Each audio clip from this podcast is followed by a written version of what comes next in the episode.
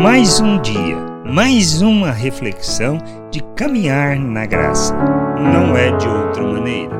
Queremos ver a Deus, mas como podemos? O Senhor, no Evangelho de João, nos fala sobre isso e, e afirma no capítulo 12, versículo 45: E quem vê a mim, vê aquele que me enviou.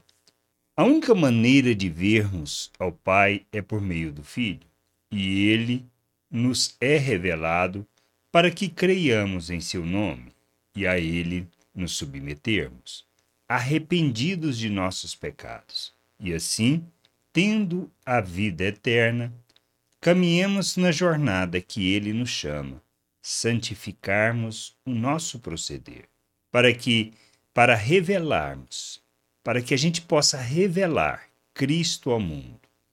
Pois, ao nos despirmos da natureza humana e nos revestirmos de Cristo, seremos como cartas vivas e o bom perfume que o revela ao mundo. Não existe outra maneira, pois a única forma de conhecerem a Cristo é quando o revelamos ao mundo, e quando assim fazemos, estamos como Ele, revelando o Pai a todos que a gente possa ter este entendimento, compreender que é através de nossas vidas, através de como nós vivemos e nos relacionamos, expressando as virtudes de nosso Deus e nosso Pai, que nós o revelamos às pessoas e assim enchermos, podermos encher a terra com conhecimento da glória do Senhor. Graça e paz sobre a tua vida. Amém. Acabou de ouvir uma reflexão de caminhar na graça.